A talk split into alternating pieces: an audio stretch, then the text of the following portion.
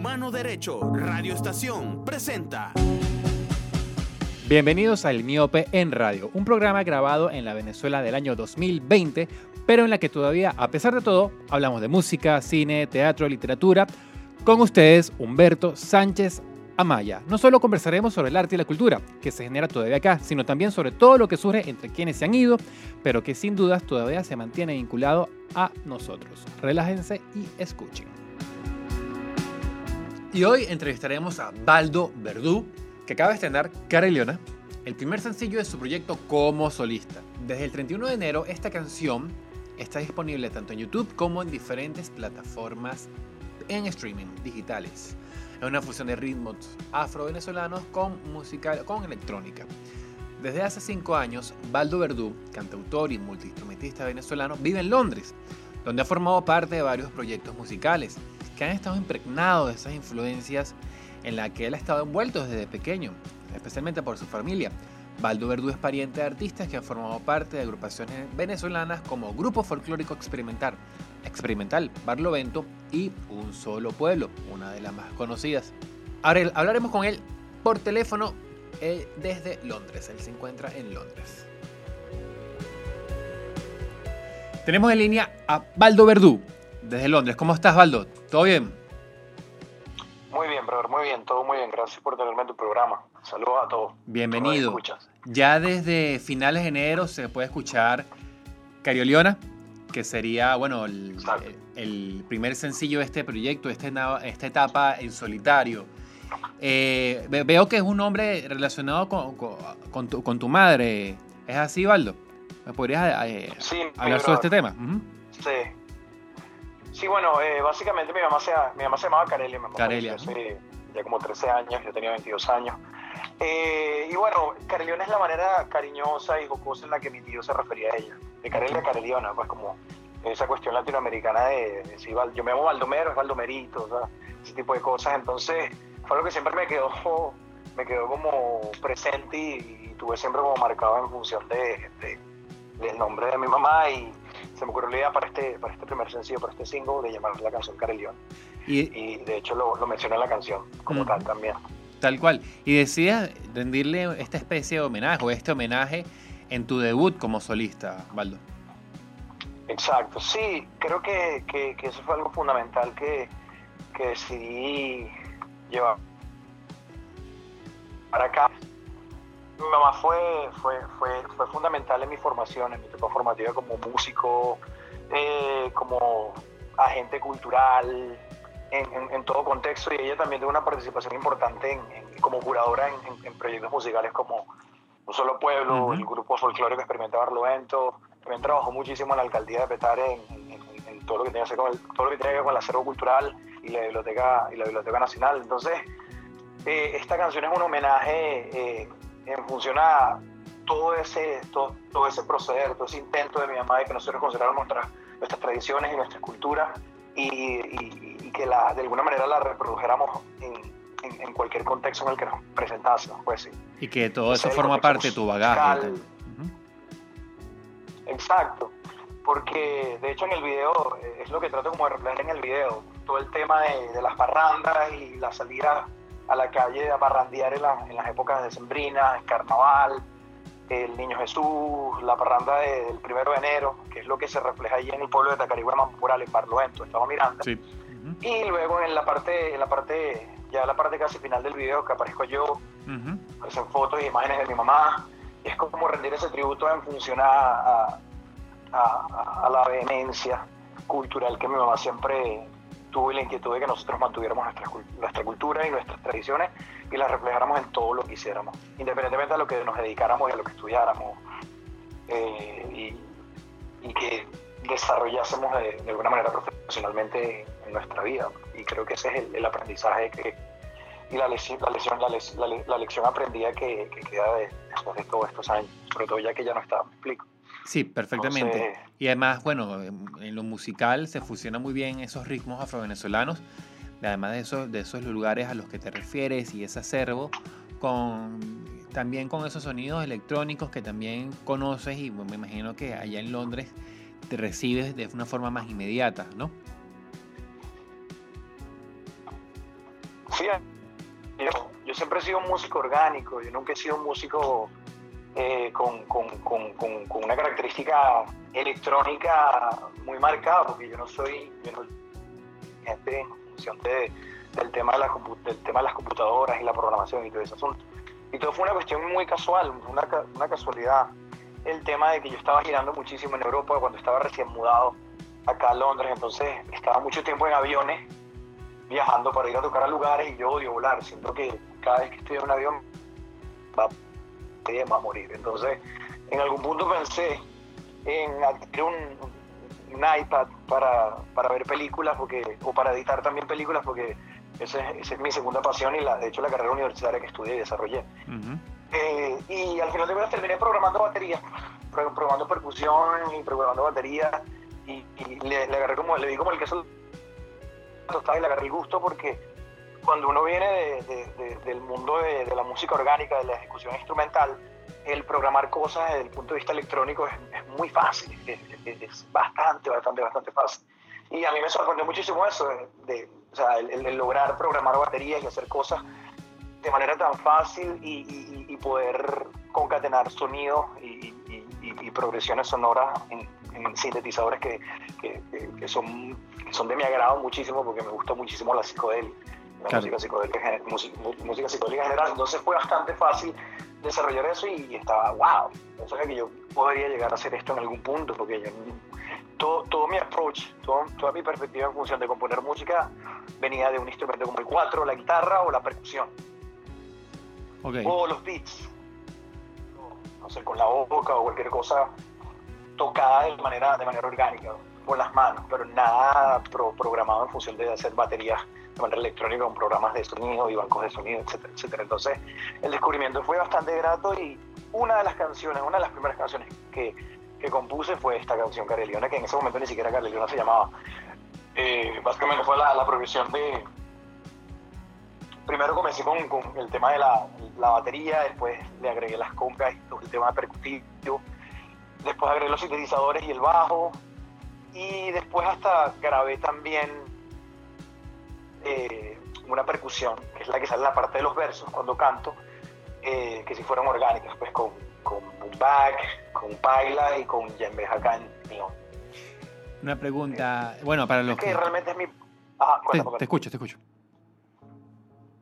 Para los que nos escuchan, Baldo... Porque... Eh, ah, ok, perfecto. No, eh, es comunicador eh, graduado en, en, la, en, el área audiovisual por, de, de, de, la UCAP. A eso se refiere con, con la parte de visual que acaba de, de, decir hace unos minutos. Te, te escucho, Baldo. Exacto. No, lo que te decía era que, a lo que me refería era que fue muy bonito porque de allí viene como el, el, la característica solista de este, de este proyecto, porque yo hice absoluto términos de la programación, términos de, todo lo que tiene que ver con la sonoridad musical. Okay. Y es una cuestión bastante personal, por eso también tiene, tiene que ver con el tema de Carelione, de mi mamá y el tema de, de, mis costumbres y mis tradiciones desde el punto de vista de lo que tiene que ser lo que tiene, lo que tiene, lo que tiene que ser con lo que tiene que ver con ser venezolano en este caso y todo eso bagaje cultural que exponencialmente se, se, se, se proyectó acá y traté de desarrollarlo mejor y muchísimo más que cuando estaba en Venezuela, porque obviamente cuando no está en su propio contexto, no hace como ese revisionismo, uno nunca mira hacia adentro tanto como lo hace cuando uno está fuera y alejado del terruño, de alguna manera. Baldo, y, de, y todo está... Alejado del contexto en el que uno se crió. Esta etapa como solista va enfocada a, hacia lo que escuchamos en, este, en esta primera entrega, hasta a, hacia esta fusión de los ritmos afrovenezolanos con quizás esta, eh, estos sonidos electrónicos o esto es solo una muestra de otro tipo de, de, de experimentos que harás?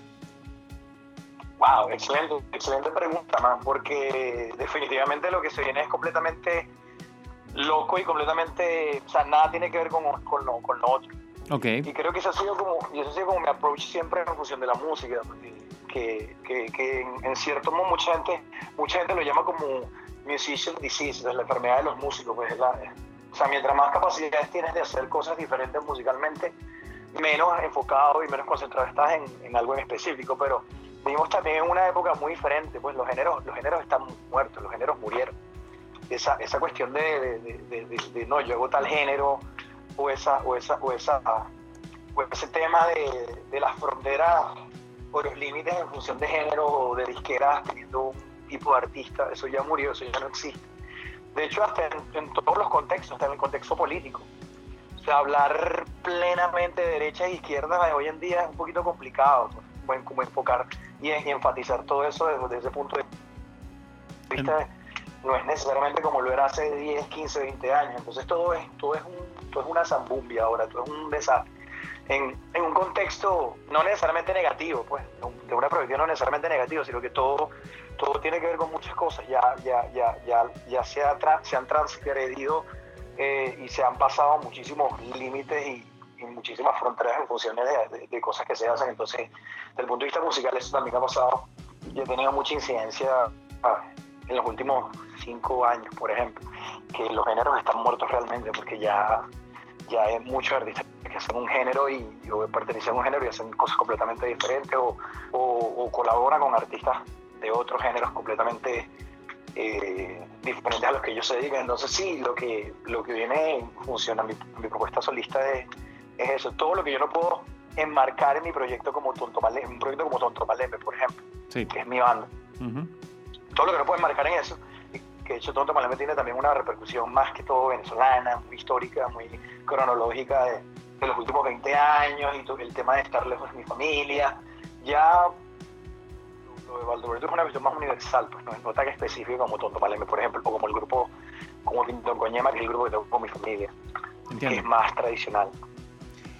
Eh, Valdo, vamos a hacer un primer corte y me gustaría que presentaras, bueno, la, la canción de, sobre la que hablamos recientemente, Careliona. Eh, te la dejo. Perfecto. Ok, bueno, mi nombre es Valdo Verdú, los saludo a todos acá desde Londres, espero que estén bien. Quisiera presentar a través del programa de Humberto eh, mi primer sencillo como solista, Cariliona. Pueden también checarlo en, en YouTube, video bastante bonito, espero les guste o les disguste. Muchísimos saludos, gracias. Buenísimo.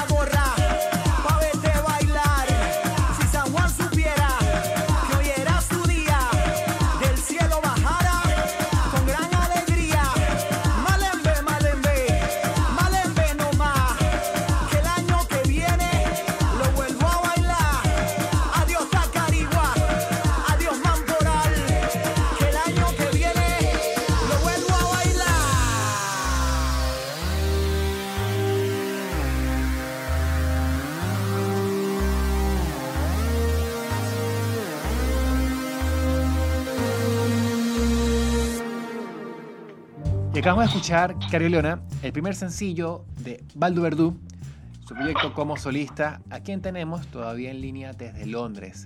Baldo, eh, para quienes quizás están eh, conociéndote a través de este programa, vamos, recordemos, ¿no? Eh, una infancia, pasaste la infancia en una mina de bauxita, que fue quizás una, un lugar en el que te, te, impregnaste de tanta, de tanta cultura, de tantos movimientos. Además, tuviste, ya nos hablaste de tu mamá y su relación con agrupaciones como Un Solo Pueblo, pero también hay que mencionar a Lilian Frías, tu tía. Claro. ¿no? Que también son. ¿Cómo fueron esos, años de formación musical para Baldo Verdú que se traducen ahora en lo que estás haciendo y estás mostrando al público? Wow, esos años fueron increíbles para mí. Yo estaba, yo estoy montando una tarima desde que tenía probablemente cinco años. Y eso fue, por ejemplo, en el contexto de los pijiguados en, Baucibén allá, que ahora es Bausilum, ahí entre Caicara del Orinoco y Portegacucho. Mi mamá era la encargada del tema cultural de todo el campamento, era la coordinadora de cultura. Entonces ahí hice danza, teatro, música en vivo también, muchísimas cosas. En el contexto familiar, yo creo que eso fue lo más importante y lo más, y lo más, y lo más destacable. O sea, por eso creo que mi formación como músico, más allá del tema estrictamente musical, el hecho de haber pertenecido a una familia donde todo el mundo es músico y el que menos puja puja una gandola. Entonces, claro. a mí nunca me hicieron sentir que, fue, que era especial. Nunca, yo nunca sentí que era especial. De, yo canto, pero de todos los que cantaban, yo probablemente era el sexto, habían cinco que cantaban muchísimo mejor que yo. De los que tocan percusión, yo era primero, probablemente el tercero ahora, allá en su, en su momento era el segundo en la familia. Entonces, ese aprendizaje es algo que te marca muchísimo y te permite como desarrollar una vida musical eh, eh, y profesional en otro contexto como este Londres, un contexto tan competitivo bastante, bastante, bastante fácil, bastante fácil, o sea, de manera muy fácilmente porque estaba acostumbrado a eso, pues, a, no sentir que eres especial, a adaptarte y creo que el, el, el, concepto de la, de la, de la verdadera de la, de la verdadera humildad creativa y artística o musical en, los exponentes o ejecutantes de, de, cualquier disciplina artística es el, es el, proceso de hecho de adaptarse.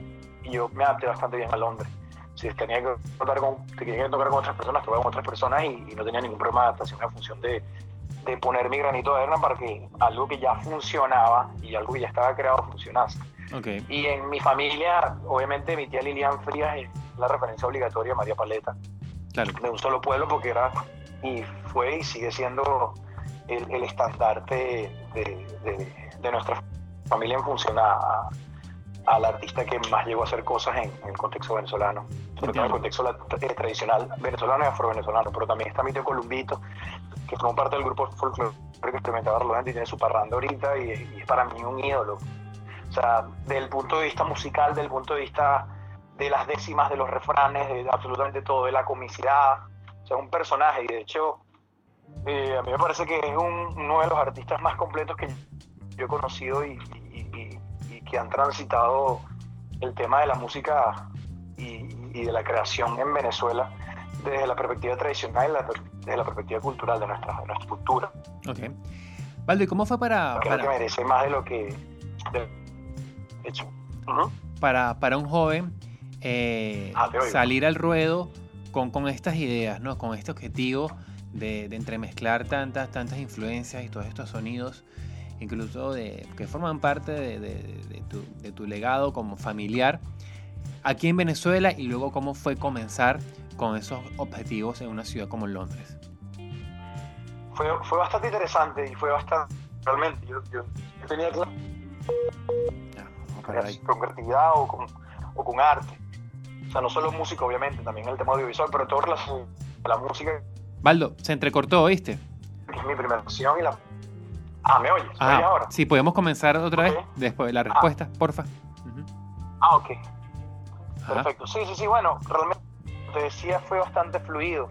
Londres es la mejor ciudad del mundo, definitivamente. Esta ciudad es una ciudad que te, que, que, que, te hace, que te hace pertenecer, o sea, que te, te, te, genera ese sentimiento de pertenecer porque todo el mundo es de todas partes. Yo viví un tiempo en Ámsterdam, en Holanda, antes de, antes, de ir a Londres, y nada parecido. No solo por el tema no solo por el tema de, que es muchísimo más pequeña, sino que tiene también dado cada la creatividad o a la creación como lo es Inglaterra, como lo es Londres. Y desde el punto de vista cultural está muchísimo al mundo en, un contexto creativo artístico.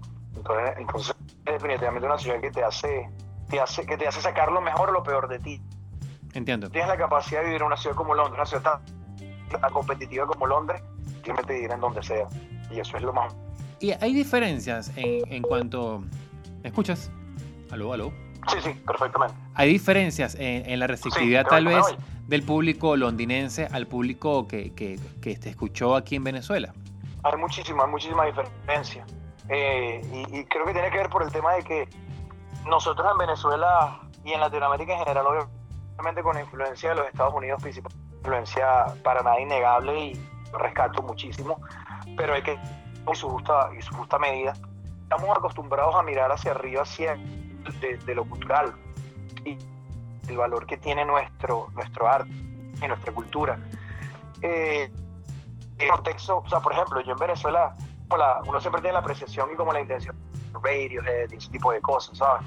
No, básicamente no es necesariamente a Estados Unidos, sino más, más, más el tema de mirar hacia las culturas dominantes. Ok. En vez de como hacer como, como buscar en nuestro propio en, nuestro propio patio las cosas que, que se pueden hacer desde el punto de vista, desde punto de vista creativo para de alguna manera romper y, tener como una proyección muchísimo más, más, más, más activa y, y, más sólida en un contexto internacional. Y yo creo que yo no hubiese logrado absolutamente nada de las cosas que he logrado en, este, en estos cinco, en estos escasos cinco años en, en, Londres y en Europa, sin tener la formación que tuve en, un contexto no solo de familia musical, pero también académico y profesional en Venezuela. Entiendo. Yo creo que la capacidad que uno desarrolla con el tema de, de, cómo uno es formado en Venezuela, uno, cómo uno es educado en Venezuela, por su familia, por la escuela, por los liceos, por la universidad, sobre todo la universidad, que es la etapa, la etapa una etapa crucial. Eh, yo no hubiese tenido la posibilidad de hacer las cosas que he hecho acá. De hecho, acá la gente, obviamente, en el primer mundo, cada quien se dedica a hacer una cosa en específico. Entonces la gente, la gente ve así como, wow, o sea, tú tocas música, pero también estudiaste comunicación social, entonces haces videos, pero también tienes una rama como el, el periodismo, porque estudiaste, eso no se hace acá.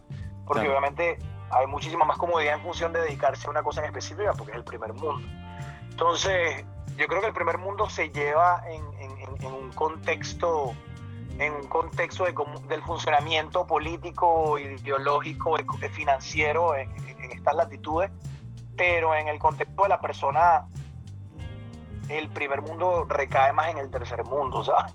O sea, me parece a mí. O sea, el tema, el tema de tener la capacidad de hacer lo tú todo, o sea, de, la capacidad del, todero, esas cosas que se aprenden en Latinoamérica, porque si no uno no la, si uno no la hace, no la va a hacer más nadie por ti, porque no tienes ni los medios financieros ni, ni probablemente la capacidad que puede tener, no sé, un estudiante de cine y que a la vez toca música y que a la vez hace un poco de cosas en, en, en, en Inglaterra a, lo que lo tiene alguien, no sé, como yo en mi contexto cuando estaba creciendo en Venezuela como, como estudiante, como en mi, etapa, en mi etapa formativa, que obviamente lo que más hay eh, eh, eh, es necesidad, necesidades en función de tener más dinero para lograr las cosas, pues, para llegar a hacer las cosas. Y creo que eso es crucial, eso es fundamental.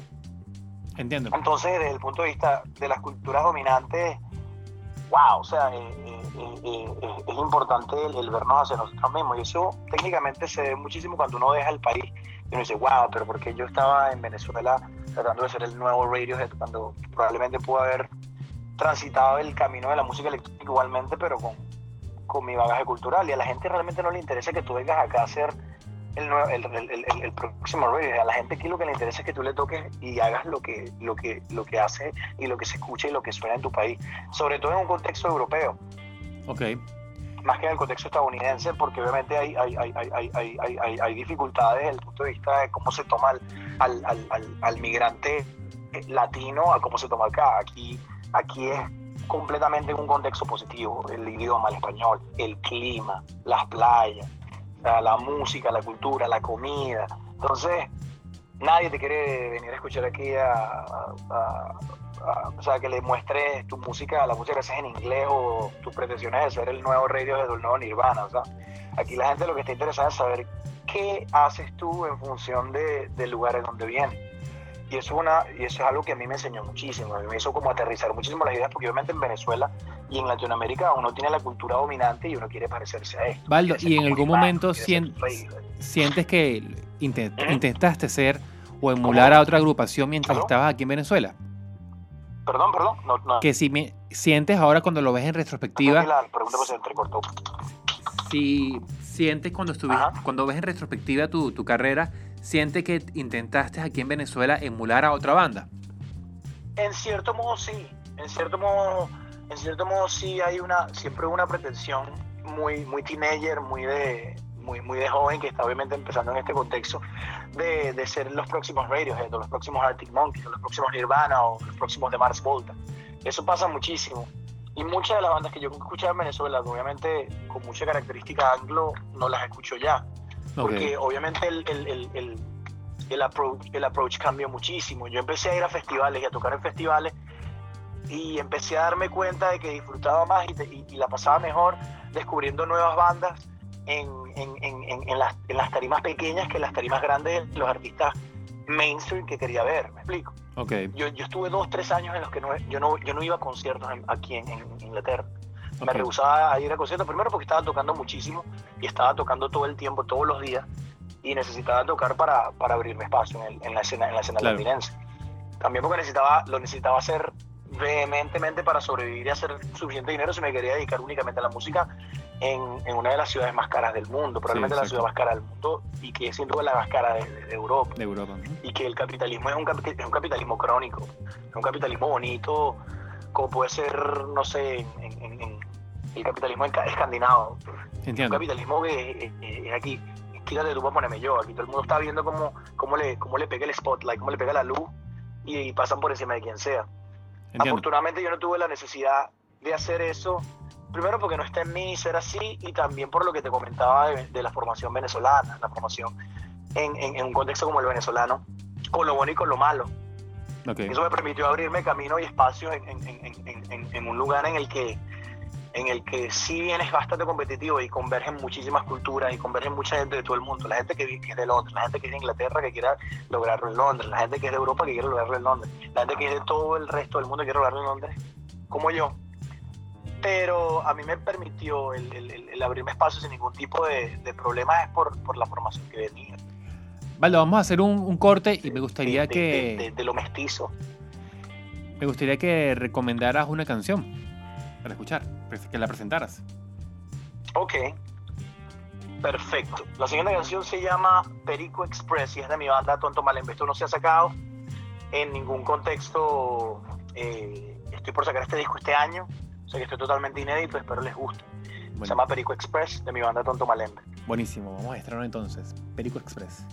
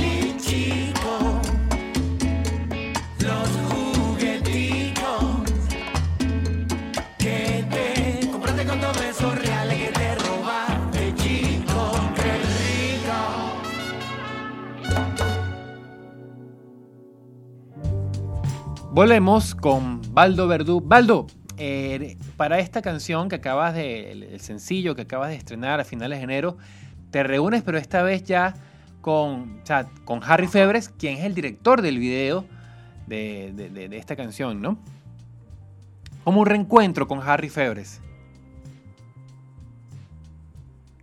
Oye, en el tema con Harry es bastante bonito porque es- siempre ha sido mi hermano y mi compañero de aventuras en el contexto creativo desde, desde, desde antes, de hecho, de Fibonacci, en la Sí. banda que tuvimos juntos.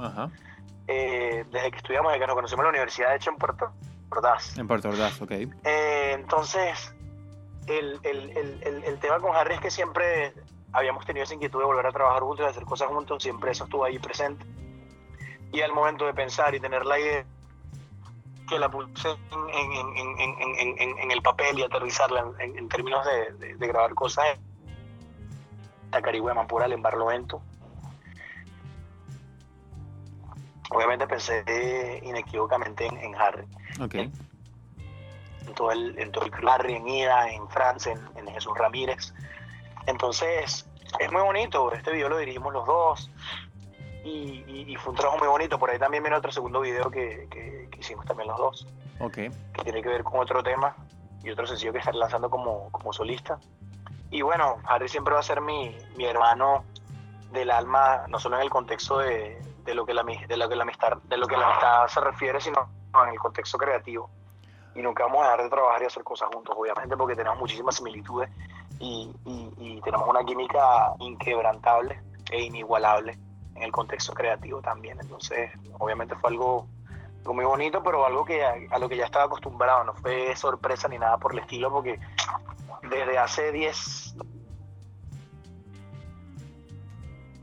¿Aló? estoy completamente seguro de ello. ¿Aló? Hace 10 años, me dijiste. Sí, hace como más- un poquito más de 10 años. Ok. de hecho.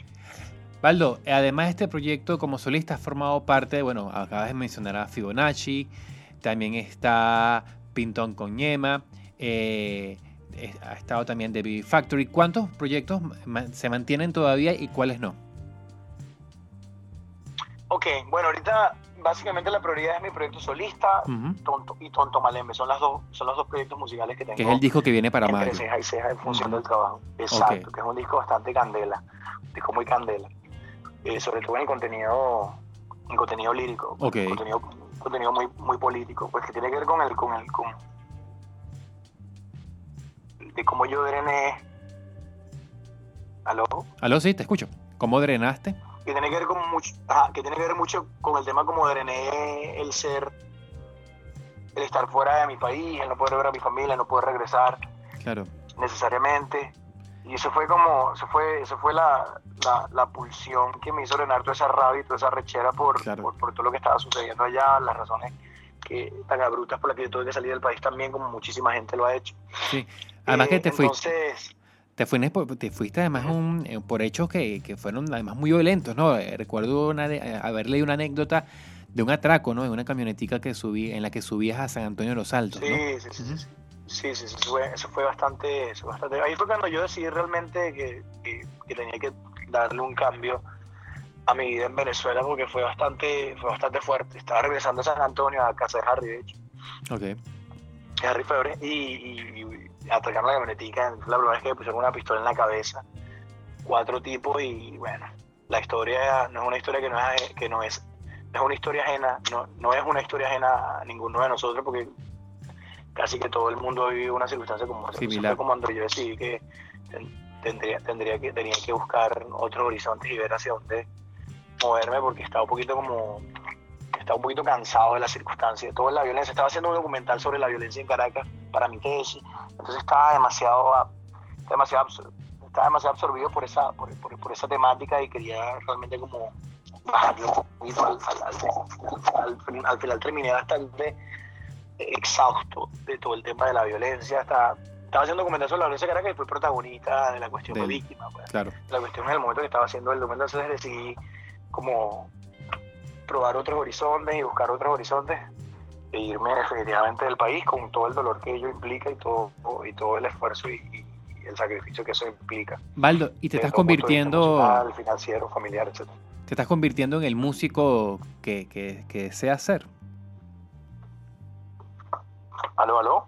¿Te estás convirtiendo en el músico que deseas ser? ¿Aló, aló? Humberto. Sí, te Ah, escucho. ahora sí te oigo. Ajá, que si te estás convirtiendo en el, en el músico que deseas ser. Sí, absolutamente. ¿Aló? Ahora te perdí yo. Estoy empezando. ¿Me oyes por allí? Sí, te escucho Ah, ahora. sí. Ajá.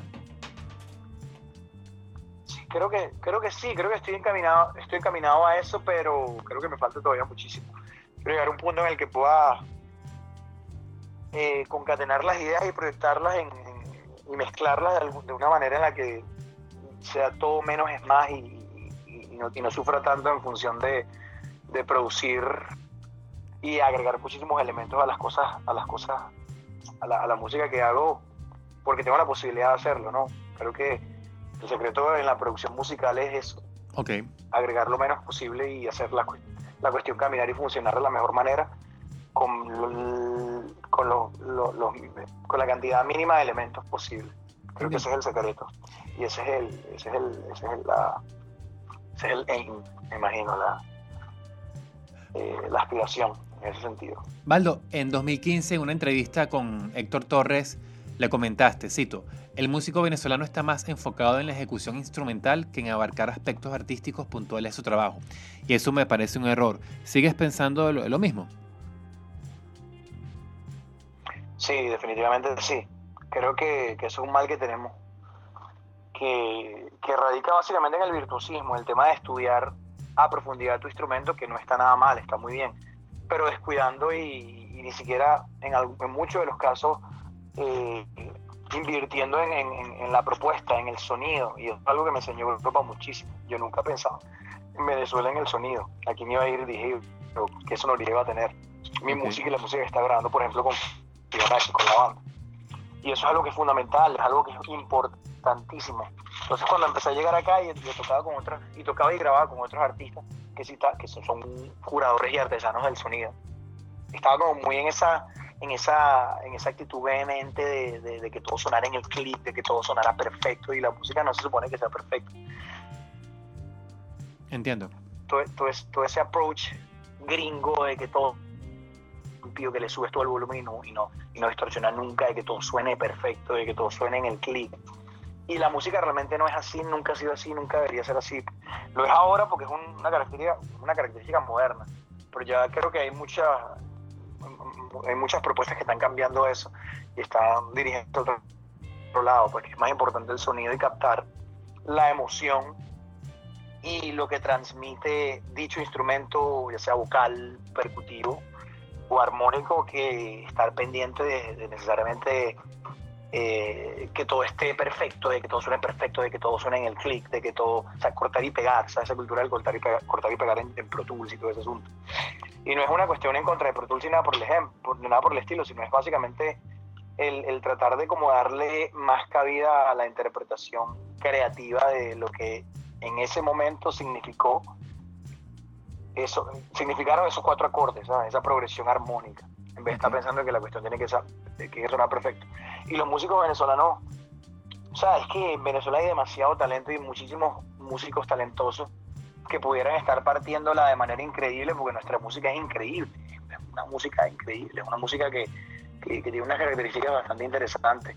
Entonces, creo que, que- que- que- que esa función de estar metido muchísimo en la ejecución ha descuidado otra, otra, otros escenarios como el, el- el de la propuesta artística, por ejemplo, o la propuesta sonora, en, en- en aras de, de- de- de dedicar, de, que wow, o sea, que al final de, cuentas termina siendo una masturbación, ¿sabes? una competencia, una masturbación de quién toca más rápido, quién toca más notas en, en menos, en menos segundos o minutos. Y al final de cuentas la propuesta artística sufre, o no hay ninguna propuesta artística, o no hay ninguna postura discursiva en, en función a lo que se hace. Que eso, eso sufre eso es lo más importante, porque al final de cuentas Pink Floyd es Pink Floyd por, por, por, por lo que decían su- su- su- sus canciones y por la connotación y el contexto de, el contexto de su arte en ese momento específico en, la historia de- de- del mundo y en la historia de Inglaterra específicamente, de UK. No por cuántas notas metía Gilmore en, no sé, en sus solos de guitarra, ¿me explico? Sí, Entonces, creo que creo que tenemos ese tenemos tenemos eso tenemos eso como entre ceja y ceja todavía y, y no y no y, y, o sea, y al final de cuentas hay más músicos y eso es como un dicho que yo tengo que hay más músicos venezolanos en el mundo que música venezolana en el mundo. O sea como hay música cubana hay más música hay más música cubana en el mundo que músicos venezolanos que músicos cubanos, en el Cubanos. mundo. Y hay más música brasileña en el mundo que músicos brasileños en el mundo, porque tú no sabes a ciencia cierta cuántos músicos cuántos músicos brasileros hay en Inglaterra o en UK o en Europa, pero sabes el posicionamiento de la música eh, brasilera De en Brasil, Europa claro. o la música cubana en Europa. Entonces Entiendo. ese es el problema con la música venezolana. Nosotros tenemos un problema de identidad, hemos tenido siempre un problema de identidad, probablemente tenga que ver con el hecho de que no, nunca, nunca emigramos, obviamente todo tiene un contexto político y social claro. eh, como emigraron los cubanos o los brasileros o los colombianos en su momento por, por temas, obviamente, de desplazamiento social, Claro. políticos, ideológicos, de guerra, etcétera. Y es lo que estamos empezando a vivir ahorita, ya descubrí ahorita nosotros los venezolanos con todo, con todo el tema de la diáspora. Pero eh, en ese sentido, eh, hay un tema también de identidad, pues el venezolano es, el músico venezolano es un músico, yo digo, a mí me parece el músico venezolano el mejor músico del mundo.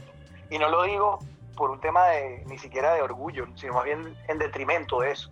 Porque obviamente con, con el tema de la identidad siempre nos acostumbramos a tocar todo. Nosotros tenemos nuestra propia música que es el calipso, pero en carnavales siempre se tocaba samba, por Sí. ejemplo, que es brasilera.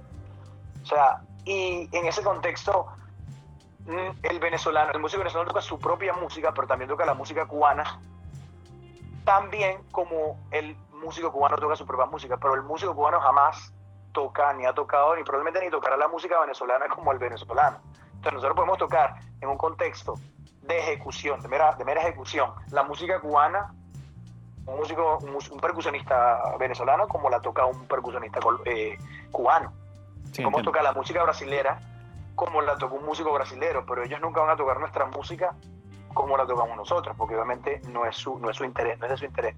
Nosotros en, en ese contexto de tener ese rollo de identidad, de querer tocarlo absolutamente todo, porque vamos a preferir tocar samba que tocar calipso, que no esté necesariamente mal, no lo digo en, en- en términos de crítica, sino por, como un hecho realmente, como algo que pasa, sin, sin juicio de valor, sin juicio de valor en lo absoluto. Entonces, en ese contexto, me parece que, que- que por eso el músico venezolano es tan rico y tan bueno y tan demandado, porque toca absolutamente todo. Entiendo. Toca su música también como toca la música de los demás. Baldo, para, Eh, entonces, bueno, para vamos. cerrar, eh, escuchamos Careliona, vemos el video y qué podemos eh, esperar, esperar de, de, de Baldo en los próximos meses y por dónde te, te seguimos las pistas. Ok, bueno, en los próximos meses yo voy a estar, yo voy a estar sacando este proyecto de, este proyecto de, de, de- de- de estar ahorita trabajando en solitario. Básicamente, el concepto es que estoy sacando música todos los meses. Cada mes del año estoy sacando música y después voy a hacer un disco. Eh, entonces, el mes de febrero va a- vas a sacar un nuevo sencillo, el mes de marzo, abril y así sucesivamente. Ok, Y, y bueno, básicamente en función de donde me encuentro, definitivamente en las redes sociales, obviamente en Twitter, en Facebook, en, en TikTok y en, y en- y en Instagram. Pero más que todo en Instagram, por allí, y en, y en Facebook, mayoritariamente, y en Twitter. Buenísimo, hago Bueno, contenidos en función de las cosas que estoy haciendo. eh, recomiéndanos una canción para cerrar. Eh, ok, creo que podría ser la de Tiempos Violentos de Tontomalem. Tiempos Violentos. Buenísimo, Baldo. Oye, muchas gracias por estos minutos concedidos. No, gracias a ti, Humberto. Muchas gracias por, por darme un espacio en tu programa y saludos a todos los que están escuchando. Seguro que sí. Muchas gracias, hermano. Abrazo. Muy agradecido. Seguramente. Por aquí también. Abrazo, pues. Abrazo. Tiempos violentos para los nuestros. Quiero llorar en modo resentimiento. Tiempos malditos para los mixtos. La maldición que pega por ser distinto. Tiempos violentos para los nuestros. Quiero llorar en modo resentimiento. Tiempos malditos para los mixtos. La maldición que pega por ser distinto. Venezuela es tierra del cacao, todo se ha acabado, pues se lo han robado.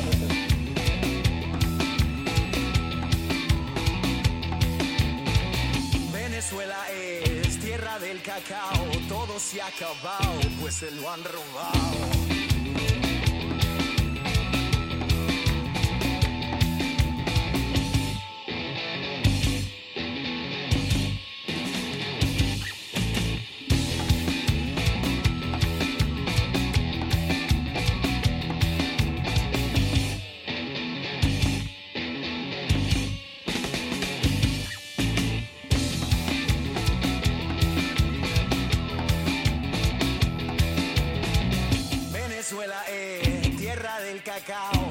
Se ha acabado, pues se lo han robado.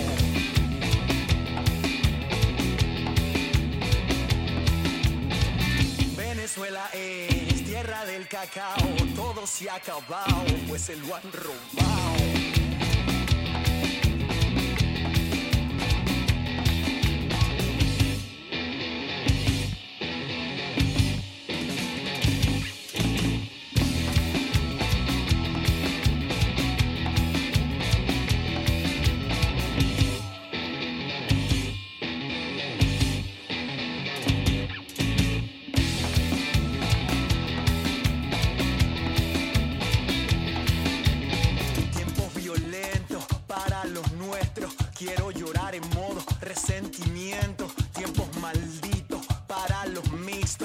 Maldición que pega por ser distinto.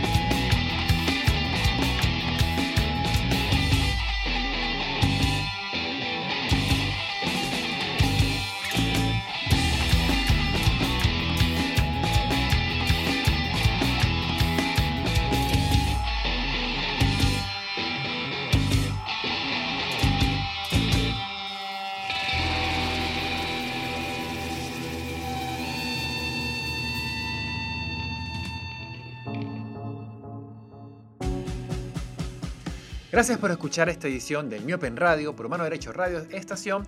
Les habló Humberto Sánchez Amaya. Este programa fue grabado en los estudios Mano Derecho Radio Estación el 4 de febrero de 2020 y se transmite el 7 de febrero de 2020. Después estará dispuesto en plataformas.